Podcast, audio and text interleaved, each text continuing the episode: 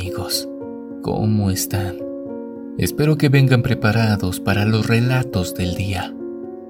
Hoy hablaremos sobre los sucesos paranormales que acontecen mientras los niños de la ciudad piden caramelos en casi toda la República Mexicana.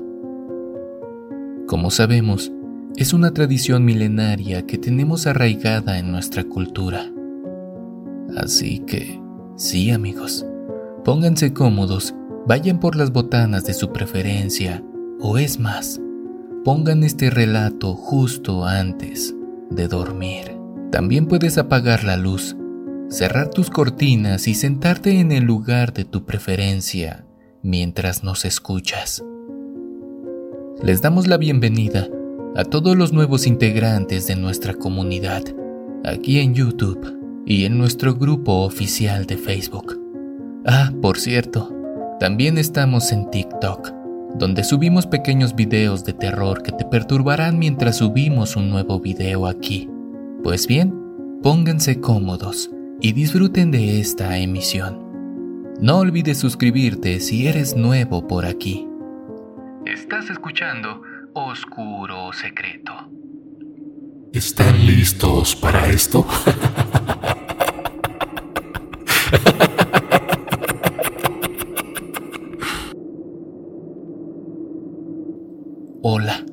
mi nombre es Gloria y quiero compartir con ustedes una de las historias más aterradoras de mi vida. Somos una familia común y corriente, pero algo que siento que nos caracteriza bastante es festejar a los muertos en sus días especiales. Veneramos a las almas de nuestros antecesores, sean adultos o niños, hayan sido buenos o malos. Siento que eso ya no importa y si sus almas tienen algo que pagar, que así sea, ya que como en todas las familias, siempre existe una oveja negra, pero bueno, eso no nos interesa en este momento. Corría el año 2007. Con antelación, nos habíamos preparado para festejar estos días tan especiales para nosotros. Ya teníamos todo preparado. ¿Qué se compraría para la ofrenda? ¿Cómo adornaríamos? los platillos que prepararíamos y aquellos que compraríamos también. Dentro de todos los preparativos, no podían faltar los característicos disfraces de Día de Muertos. Una tradición ya muy invadida por Halloween, pero no venimos a hablar de eso. Preparé a mis niños como de costumbre. Dirán que soy muy exagerada, pero los bañé y los alisté como si se tratara de algo muy importante. Se los reitero, para nosotros sí. Con la ayuda de mi esposo, comenzamos a disfrazar a los niños para simplemente esperar que la tarde nos invadiera, alejando la claridad del día.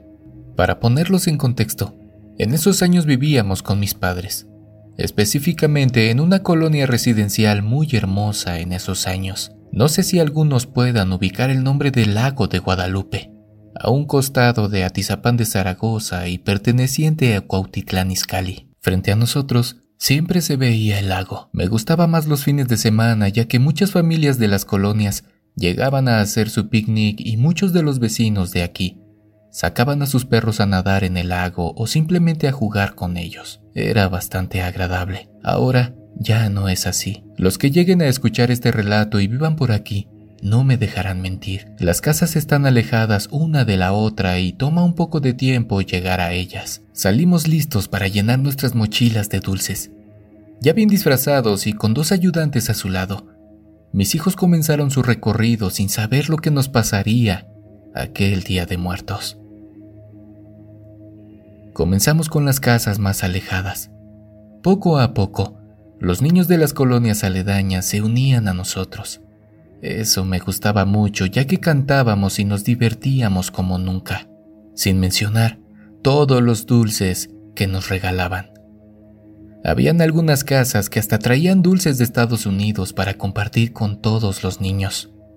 Esos dos días comíamos tantos dulces que en una de esas ocasiones tuvimos que llevar a mi hija al hospital por comer tantos chocolates.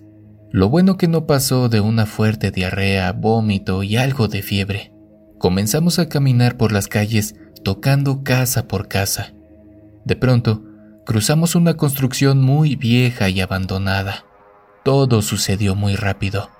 Volté a ver cómo iban mis hijos y cuando regresé la mirada, un pequeño niño venía corriendo detrás de nosotros como si se hubiese quedado atrás de la fila. Lo curioso de esto es que este pequeñito se veía muy descuidado. Su ropita estaba muy vieja y traía sus zapatos muy rotos. La verdad es que no le di mucha importancia. A estas alturas, no me iba a poner a juzgar a un pequeñito. Al contrario, le dimos una bolsita para que juntara sus dulces. Rápidamente se incorporó a la faena de pasar casa por casa, aunque un poco serio. Recorrimos muchas casas. Poco a poco, las mamás que habían llevado a sus hijos a recoger su calaverita se fueron desvaneciendo a medida que transcurría el tiempo. De pronto sentí la mirada de mi esposo que casi me preguntaba ¿dónde está la mamá de ese niño? Busqué el momento para acercarme y preguntarle ¿Y tu mamá, mi amor? ¿Dónde está? Este niño me quedó viendo con una mirada perdida. Solo me señaló en dirección a la casa abandonada que habíamos pasado horas más tarde. En este punto de la historia fue donde las cosas se comenzaron a tornar un poco extrañas. Ya veníamos de regreso muy contentos, mis hijos estaban extasiados por tantos caramelos y chocolates. Ya no había más gente. Sin embargo, este pequeño caminaba algunos pasos detrás de nosotros, muy serio y cargando su bolsita, a pesar de que en varias ocasiones le dije que se acercara, que caminara con nosotros. Llegó el momento. La casa abandonada se acercaba. Mi marido y yo nos comenzamos a poner un poco incómodos, pues, si puedes imaginarte, que te venga siguiendo un pequeño en las condiciones que ya les platiqué, suena algo perturbador. El niño cruzó la calle, a lo lejos, vimos que ese pequeño se detuvo en el patio y se quedó paradito. Las miradas entre mi esposo y yo sostenían una incertidumbre que hasta la fecha nos pone la piel chinita. No estaba muy lejos la casa, así que llegamos. Dejamos a los niños con mis papás y convencí a mi esposo para regresar a ver qué había pasado con este pequeño. Hasta la fecha, me arrepiento de haber tomado esa decisión tan apresurada. Tomamos el carro y salimos rumbo a la casona. Por un momento sentí un poco de alivio, pues el pequeñito ya no estaba donde lo vimos la última vez. Mi esposo me dijo que no me bajara del auto, que él trataría de dirigir las luces del auto hacia donde vimos al pequeño. No se imaginan lo mal que me puse cuando a la distancia vi la bolsita de dulces del niño tirada en medio del patio. Se me subió la presión y comencé a sentirme un poco mareada por la impresión. El niño ya no estaba. Solo estaban las bolsitas con los dulces que habíamos recogido esa noche. Pueden llamarme loca si así lo prefieren, pero la foto que les envié y que tomé al otro día jugará a mi favor en esta ocasión. Regresamos a casa. Me tranquilicé un poco y comenzamos a contar toda la historia. ¿Quién iba a adivinar? Lo que algunos meses después nos contaron. Por el mes de febrero habíamos ido de compras a la central que está muy cerca de ahí. Ya veníamos de regreso cuando escuché el sonido de las maquinitas que cortan el pasto. Era un señor que le estaba dando mantenimiento al área verde de esa misma casa. Le dije a mi esposo que fuéramos a indagar un poco. Llegamos al lugar y comenzamos a platicar con este señor, cual vino a ser nuestra sorpresa al saber la historia que en realidad había pasado. Este señor se encargaba de darle mantenimiento a otra casa de los mismos dueños. Él comentó que venía desde Chapultepec, que sus jefes lo habían mandado a darle una manita de gato a toda la casa, estuviera como estuviera, pues pronto la pondrían a la venta. El jardinero nos contó que esta familia estaba muy entusiasmada por la construcción de esta nueva casa, pues se imaginaban una vida llena de alegría con su niño que apenas crecía. En una de esas supervisiones de obra, el señor convenció a su mujer de que vinieran a ver la casa en construcción ya que tenía mucho tiempo que no venía. Comenzaron a ver el espacio, el lago, los patos y hasta comentaban lo rico que se respiraba el aire a diferencia del lugar donde vivían. Sin darse cuenta, el niño comenzó a seguir una pequeña ardilla que andaba en el jardín. De pronto, escucharon una voz bastante alterada que gritó. El señor comenta que a lo lejos vio como un polín de madera accidentalmente caía al suelo. Lamentablemente, justo cuando el niño cruzaba para atrapar a la ardilla, el enorme trozo de madera cayó sobre él, lastimándolo severamente en la cabecita. Lo llevaron al hospital, pero el golpe había sido tan fuerte que había provocado una severa fractura en el cráneo e inflamación que terminó por quitarle la vida. Después de ese suceso, los señores quedaron algo afectados y decidieron dejar la obra inconclusa. Difícilmente regresarían aquí después de lo que les pasó. Hasta el momento, nuestra familia se pregunta el por qué nos pasó ese suceso tan raro e inexplicable. Sinceramente, no quisimos platicarle al Señor lo que nos pasó esa noche. No queríamos sembrar más dolor en los padres de este pequeño. Con el paso de los años, vendieron la propiedad, demolieron la casa y construyeron una nueva. Han llegado rumores de que este pequeño aún se aparece en la nueva casa que construyeron, pero eso se los contaré en otra ocasión. Muchas gracias por leerme. Los conocí en TikTok y también me gustan mucho los videos que suben por ahí. Saludos para todos. Hola. Espero se encuentren muy bien. Mi nombre es Mónica. Hace algunos años me pasó un suceso bastante extraño. La verdad, ni mi mamá ni mis sobrinos, ahora ya jóvenes, nos podemos explicar lo que nos sucedió esa noche de noviembre. En México, los días 1 y 2 de noviembre tenemos la tradición de salir a pedir dulces por todos lados. Nos íbamos a plazas comerciales, avenidas grandes y cualquier lugar donde nos dieran dulces. Salimos el primero ya que ese día es cuando más dulces recolectamos. Salimos como a las 6 de la tarde. La verdad, algo temprano pues teníamos que caminar bastante porque la plaza comercial nos quedaba algo retirada. Pedimos calaverita por todos los negocios.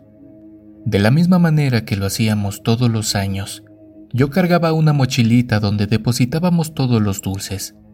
En cuanto se llenaban nuestras calabacitas de plástico, los vaciábamos y así hasta conseguir muchos dulces. Todo transcurrió con normalidad. Regresábamos ya a casa, pero la avaricia de querer más dulces nos impulsó a seguir a un grupo de niños que caminaban entre las calles pidiendo a los locales que se encontraban abiertos. La verdad es que ya me dolían los pies de tanto caminar. Pronto nos dimos cuenta de que ya casi no estaban dando dulces, o nos decían que ya se les habían acabado, que pasáramos mañana. Pronto nos dimos cuenta de que ya casi no nos estaban dando dulces, o algunos nos decían que ya se les habían acabado, que pasáramos mañana. Así que decidimos regresarnos. Descansamos un poco en una banqueta mientras comíamos algunos dulces y frituras que habíamos recolectado. De pronto, mi mamá nos dijo que ya nos fuéramos, que se hacía tarde y no quería llegar tan noche a casa pues mi papá llegaría a cenar. Emprendimos el viaje de regreso. Así transcurrieron alrededor de unos 15 minutos cuando a lo lejos vimos otra bolita de niños pidiendo dulces. Prontamente, animamos a mi madre para caminar un poco más. Al fin de cuentas, Seguíamos caminando rumbo a la casa. No se negó, así que corrimos detrás de esos niños recolectando algunos dulces más. Doblamos hacia la avenida principal de nuestra casa. A lo lejos, vimos a una señora que estaba en una esquina. Ya tenía sus años. A su costado había una flecha hecha con cartulina verde fosforescente que decía tamales de calaverita. Sinceramente por un momento nos dio algo de miedo, pero dijimos, ¿qué nos puede hacer una viejita? Es más, se ve re buena gente. Nos fuimos acercando. Íbamos mi madre, dos primos, una prima y yo. Entre risas y plática nos fuimos acercando. Cuando menos nos dimos cuenta, ya estábamos casi enfrente de la señora. Mi madre y ella hicieron contacto con la mirada. Se sonrieron y la señora parada en la esquina nos dijo, ¿Quieren unos tamalitos? No les daremos dulces, pero hicimos tamales. Nos quedamos viendo entre todos y como si nada respondimos que sí. Ya era algo tarde. Mi madre contestó, pues vamos. Sirve que le llevamos unos a tu papá para que cene. Así no hago nada, ya vengo cansada. Bajamos la pendiente. Había una puerta de zaguán abierta con una silla afuera. La puerta tenía unos globos color rojo pegados en la parte de arriba. Claramente era donde estaban repartiendo los tamales, pues había una olla sobre un anafre con algo de carbón. Las personas de esa casa tenían la ventana de su cocina abierta, así que si alguien se asomaba o se paraba en la calle, pronto la verían y saldrían. Así fue. Salió un señor con su esposa y nos dieron las buenas noches. ¿Cuántos son? preguntó el señor con una sonrisa en su cara. Cinco, respondimos rápidamente. El señor gritó, Cinco. Y mientras nos despachaba los tamales, una muchacha salió de adentro con una tapa de olla y cinco vasos de agua de horchata. Nosotros encantados de la vida, pues, con la peregrinación de esa noche, Cenar era lo que nos faltaba. Muy contentos, nos sentamos en la banqueta a cenar nuestros tamales. Mientras cenábamos, el señor comenzó a platicar con mi mamá. Si todos los años salíamos a pedir dulces, que si siempre nos disfrazábamos y empezaron a tocar temas de antaño, como cuando a ellos les tocaba pedir dulces, solo les daban frutas en conserva, buñuelos, cacahuates y más cosas de ancianos.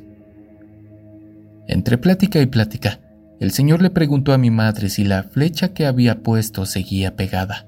Mi madre le dijo que sí, pero que la verdad no íbamos a bajar, pues mi papá pronto llegaría a cenar. Eso le preocupaba. Si no hubiese sido por la señora que nos insistió a bajar, no lo hubiese hecho. Muy extrañado, el señor le preguntó, ¿Una señora? Sí, contestó mi madre, una señora chaparrita, de pelo canoso, delgada y con muy buen humor. ¿En serio? preguntó el señor. Sí, contestamos todos. ¿Y cómo era? Mi madre procedió a describir a la señora con santo y seña. Pronto estas personas se quedaron mirando entre ellos como si un balde de agua helada les hubiese caído encima. Miramos al señor y sus ojos reflejaban la humedad que pronto se convertiría en lágrimas. El señor se metió a su casa y sacó un cuadro. Nos lo mostró y nos preguntó ¿Esta señora fue la que les dijo que bajaran? Sí, respondimos todos, pues era la misma señora que nos habíamos encontrado en la esquina. No se vayan a espantar, pero esta es mi madre. Hace un año exacto que falleció y el motivo por el cual estamos dando estos tamales es para honrar su memoria compartiendo algo con la gente. Eso es lo que decía mi madre.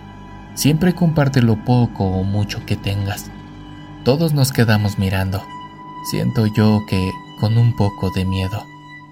Terminamos nuestra cena, pero ahora venía lo difícil, pasar por la misma calle por donde entramos.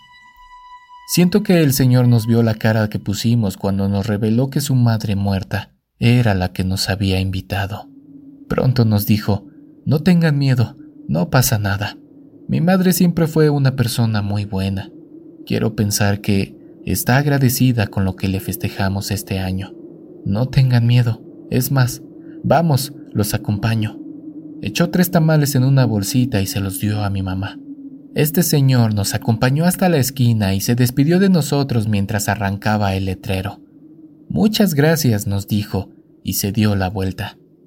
Hasta el día de hoy, no encontramos alguna solución lógica a este acontecimiento.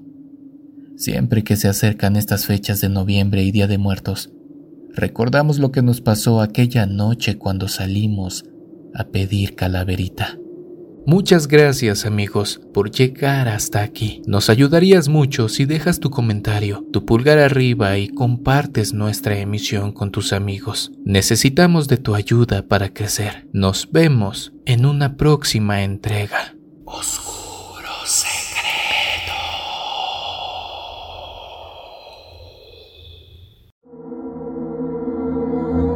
¿Quieres escuchar las historias de terror que más te gustan sin cortes comerciales? Puedes convertirte ahora en miembro de ACAST.